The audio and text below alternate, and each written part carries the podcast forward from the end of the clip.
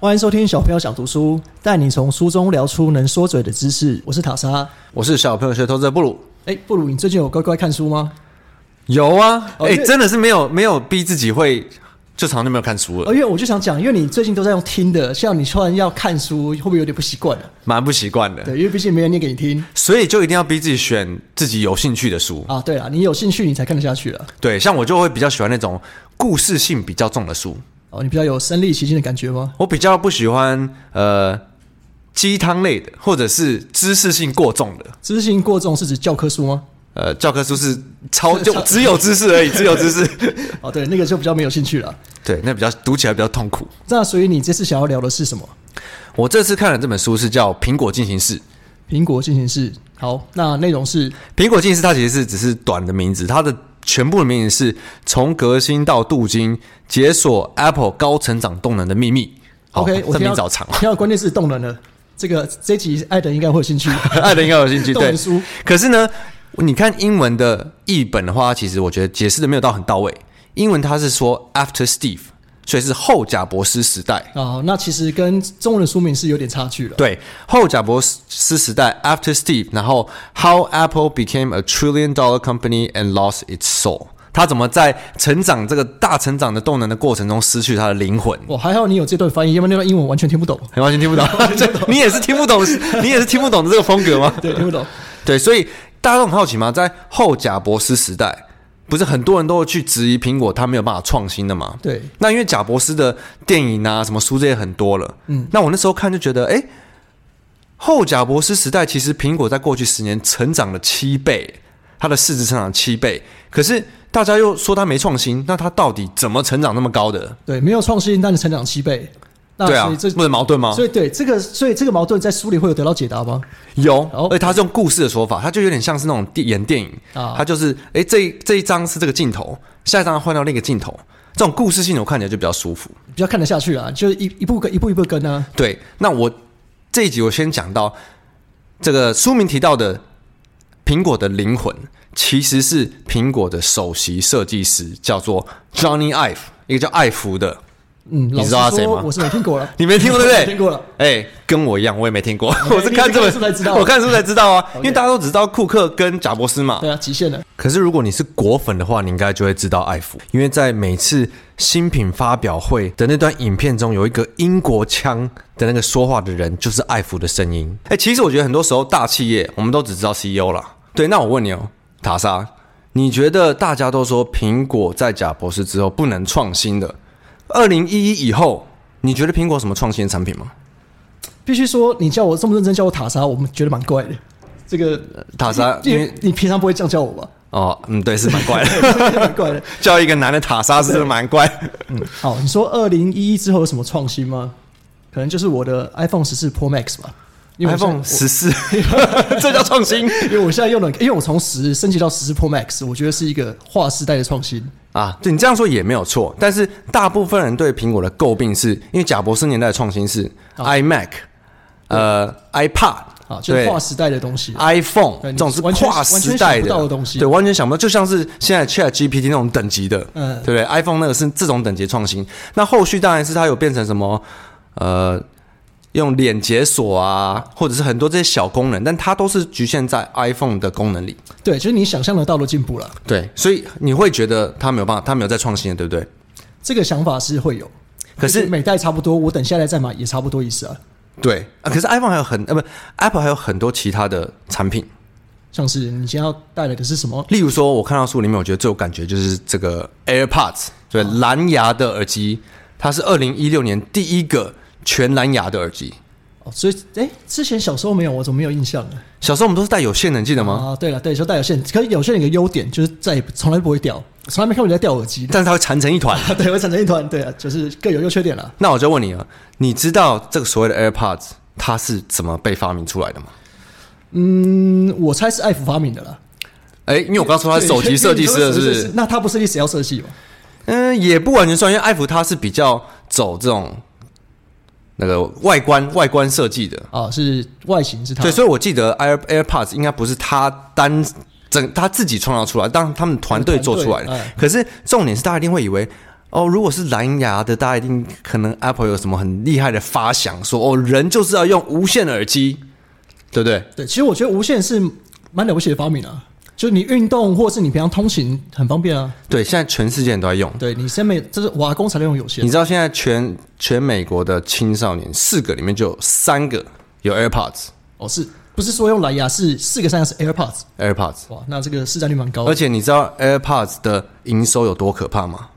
好，你来说一下，它在它一年光是 AirPods 单品项的营收在苹果、超过一百二十亿美金，我相信一百二十亿里有带一半有六十亿都是掉的人在买，因为掉的对，因为 AirPods 很容易掉啊，哦就是 有可能，有可六能。十亿是掉了再买一次的。 其实苹果是没有公布 AirPod 单品的营收的，这可能是呃市场上的分析师或是有研究的人估的。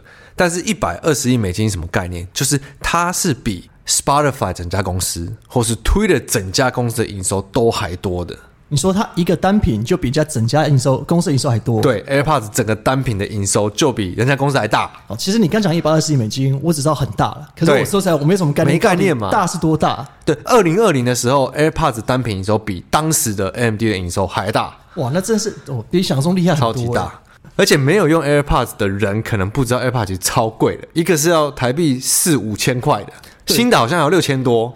我记得他那时候月初每一代是越出越贵，而且是跟其他蓝牙比起来，因为其他蓝牙耳机已经算是蛮流行的嘛。对一个你上网买，大家可能也是不到一千就买得到，所以 AirPods 真的是一个很了不起，这五六七八千的东西还大家抢成这个样子。对，一开始也是价钱被骂爆啊， 后来还不是买爆。对啊，大家骂爆，最后还是忍忍不住把小猪盘打破去买啦。我觉得这很厉害的创新啊，但你知道它到底怎么被想出来的吗？嗯，这我倒是没想过哎，我看了我也是很惊讶。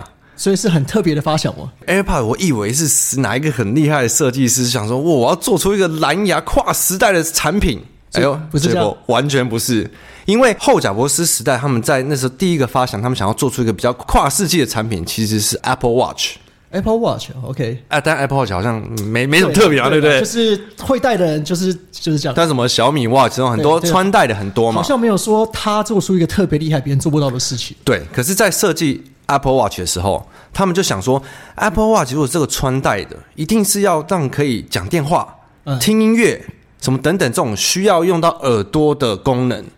然后他们就想到了、如果我接了一条有线的耳机在 Apple Watch 上面，你不觉得很蠢吗？这是医院吊顶第一的吊法。对对对，就是你，你看，你想看，想象一下自己跑步的时候，Apple Watch 上面插了一个连线的耳机，而且那线都还缠在一起。 对不对？就很蠢啊。所以他们那时候想说，那不行，这个如果是 Apple Watch 配合，我们一定要产出一个无线耳机。哦，所以 AirPods 的发想是因为要配合 Apple Watch。对，因为二零一四年 Apple Watch 出来，哦嗯然后他们那时候就一直有在想说要怎么去做出这个无线的耳机，一个全蓝牙的耳机。哎，可是你说对 AirPods 是哪 AirPods 是二零一六年出来的。啊？OK OK，所以是因就是因为 Apple Watch 才做出这个东西。对，所以是因为 Apple Watch 不小心生出了 AirPods。你记得 AirPods 刚出来的时候，大家是在嘲笑它的吗？呃，它那个很你说后面很长嘛，很对，就是它不第一代很长嘛，啊对对那个然后很多人就说，哦，这戴起来很蠢啊。可是很多人就是冲着那个很长，一眼看去就是 Air 就是 AirPod 才买的。而且你还记得吗？那时候是 iPhone 七的那一年，他们取消了耳机的插孔。哦，那个我超气，因为我很晚对不对开始买耳机，我会觉得说你这个公司这样真的不行。对，你就他妈逼人家花钱我。相信你这么久，你就这样逼我花这个几千块，你在跟我计较这点小钱。对，那时候被骂爆了，所有人都说 Apple 没创意啊，不能创新啊，出这个然后还强制把那取消，对，因为强制会有点不太舒服的然感后觉，全部人都在笑他们。啊就没想到现在这么成功其实。看到现在，全世界都在学他们，啊，真的，现在都是各种蓝牙耳机，啊到各种蓝牙耳机都出来，然后光是 AirPods 这个卖就卖翻了。所以我觉得你要说 Apple 没有创新嘛，我觉得光是 AirPods 这就是一个很了不起的创新了。是啊，这就可以帮他吃几年了。但啊但这个是我自己的自己感想，作者并没有这样这样说啊哦他他啦没。有这样嘛？他没有跟你说他很开心吗？但其实没有，里面书里面其实提到 AirPods 的部分不太多，但我自己很有感觉，因为啊，你有在用嘛？因为我所现以在你知道就属于那种我没有 AirPods 我就不想接电话了。哦，真的吗？就我我有 AirPod，我要我塞进去，我就直接我不喜欢把手机靠在耳朵旁边讲很久。那、如果有 AirPod，就直接接起来就好。我我有时候甚至会啊，我我的 AirPod 留在哪里？我拿到我再回电。所以我觉得 Apple 很屌的，就是他们可以把大家一开始都觉得要搞什么啊，这什么烂东西，后来就全部拿来用。对，这样听起来你就是最好的例子啊！当初你嫌弃人家，现在是离不开他，对啊，这个差异真是蛮明显的。对啊，所以你看，从 AirPod 就它就算一个创新，那这我们就要讲到 Apple 的设计嘛，我们刚刚讲到的 Apple 对对首对对席对刚首席设计师新朋友华福吗？新版爱福，华福是六三 五了，不是 股票。华福最近蛮凶的啦。对对对，艾嗯弗他叫 Johnny Ive，他为什么是苹果的灵魂？嗯因为其实贾博士时代的时候，他就是很一个主导在设计的角色了。 所以一开始的 iPhone 是他在设计嘛，外观。你大家都一开始都不知道，像你也不知道，你到今天才知道艾弗，对不对？对，因为贾博士的风格他是比较，他不喜欢去谈论公司，他不喜欢去谈论产品，因为我不要让别人先知道。嗯，所以他也不太会特别去把自己的呃团队团队暴露在媒体之前，这比较低调的。，对，很低调，所以很多人一开始都不知道艾弗。我们这样想好了，就是贾博士的年代啊，他不是大家都觉得所有东西他设计的嘛？其实对啊，因为他把所有的品牌整个形象都包装在他自己身上，会觉得说这就是他艺人的公司啊，会有点这种对感觉。对。可是，在苹果里面，贾博士的设计伴侣就是艾弗。哦，所以就是一个组内一个组外嘛。对，贾博士有说过一句话哦，我觉得一定很多人都不知道。贾博士他有说过，如果他在苹果有一个心灵伴侣，那一定就是强尼，就是 Johnny 就是 Ive，了就是艾弗就是他说，大多数的产品都是我跟强尼一起想出来的。哦，所以他不仅只有想外观，他有很多其他的创意在。对，像那时候其实贾博士应该细节我就不提，贾博士是他中间有离开苹果又回来嘛。等一下细节是不是你忘记了？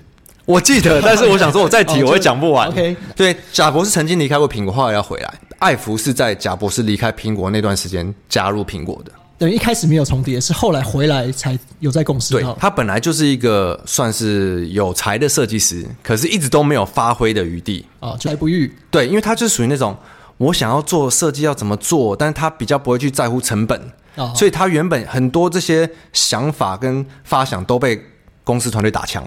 我觉得成入不敷出吗？对啊，你做那么贵，我又不哦花确那定么它多会不会钱卖做。嗯中漂亮也不一定卖得出去。对啊，我不不一定会卖，我怎么我才不愿意花这成本做这些事情。哦，所以是贾博士回来苹果之后，发现对这个人的设计很厉害。那时候苹果把贾博士那时候另外创业公司买回来又并回来，苹果所以贾博士又回来接掌对掌权嘛。然后他回来以后发觉有一个设计师太有才了他。的心灵伴侣就是艾弗。自从贾博士回来以后，那时候可能一九九七年吧，他就把苹果的方向改成以产品设计为最优先。哦，所以等于是艾弗就变成是第一红人嘛，因为产品设计为优先，就代表他的想法是优先的嘛。对，所以他要做什么，我们先把它设计出来，成本再说。因为那时候其实同一个时间点，大概库克也刚被贾博士找来哦，啊，所以库克就是要控制成本的那一位。哇，那等于是他们两个是完全站在对立面的。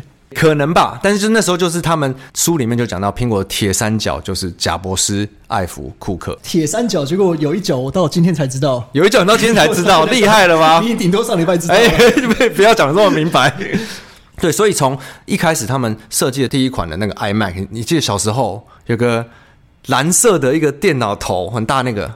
蓝色电脑，我记得我家很小时候买过苹果电脑啊了。好了，我觉得应该大部分人都不知对应该道。不知其道实我那时候我好像哎、也不是，没有这，样讲好像我们很老的样子。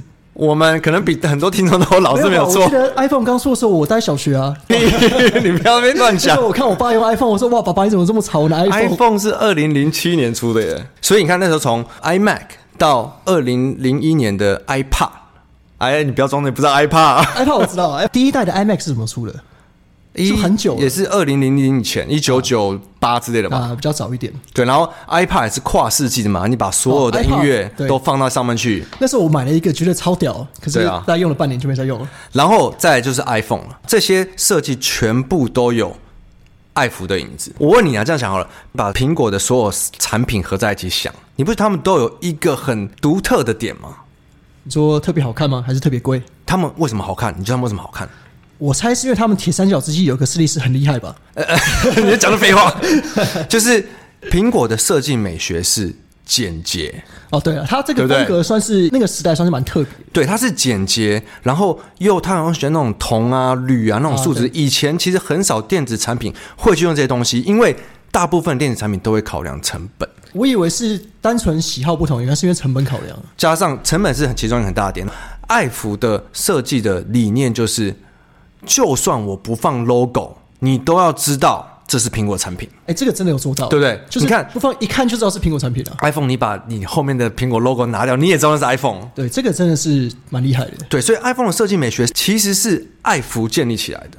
哇，那真的怎么会有人到今天才知道这个人 呢、对啊，我也觉得很神奇，我也是上礼拜才知道的，然后我想必很多听众也是今天才知道吧？是吧？我相信是了。对，这作其他是一个《纽约时报》的记者，嗯，他花了五年慢慢去访问这些人，因为苹果其实不是很愿意受访 嘛，那想起来，这个记者花了五年才知道艾福，我花一天就知道。真的划算啊！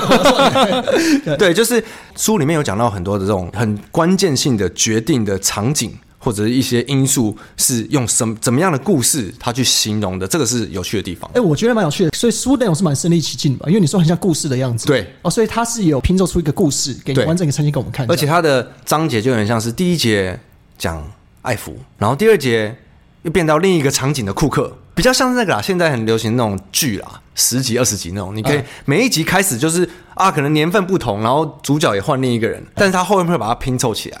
哇，那其实说实在，这本书你才讲到现在，我就想 看的。哦哟，那个希望你可以好好把它讲完，让我觉得说，嗯，我听到这样，他满足了，可以可 以不用看了。对，所以这一集我先跟大家讲到 AirPods，我觉得它是很厉害的。再来是艾弗，为什么它是苹果的灵魂？因为它是首席的设计师，所有的苹果美学其实是从他这边来的。苹果铁三角之一，大家要记苹起果来铁哦三。角之一，我就下一集我们再来提铁三角的另一角，库克是怎么在过去十年把整个苹果创造出这种原本贾博士时代七倍的价值。想听吗？很想听，我希望说，我下次听完可以不要再看书了。因为那想我把就书不先跟你删讲掉 对， 其实蛮好奇的啊、因为他就像刚刚一开始布鲁讲的，说大家觉得苹果不行了，可是居然还可以做出七倍嘛？你说它的七倍的市值，七倍的市值，这个很夸张。其实苹果做很多事情我们都不知道，我觉得可能在我们在台湾不知道。你说他有做自己的节目，做自己的服务，他有自己 Apple Music，这些过程是怎么出来的？这些也会下期会提到 吗？嗯、我不一定啊看。看心情，看你有没有认真看。对，我看我认真看好，，那希望你回去好好这把书再看一次，在下期跟我们分哎 享。不用再看一次。看你这个心虚的表情，你是不是错过很多细节啊？这种疗法，你当然很多细节不可能讲到啊。好啦，如果真的很想要看到细节的，你可以去我们小朋友想读书下方资讯栏，里面会有 p a b i o 提供的优惠码。啊如果真的很不相信布鲁的人，可以去上面看看。我相信大家应该还是蛮相信我的哇那吧？如果我现在等一下下次播出来一看，点阅率下载什么五万个，代表大家都不相信我毫无是信用可言。 好了，如果你们对节目有什么想法，啊或有什么书想听我们聊，欢迎留下五星评论。那我们下次见喽，好，下一见，我是布鲁，我是塔莎，拜拜。大家拜拜。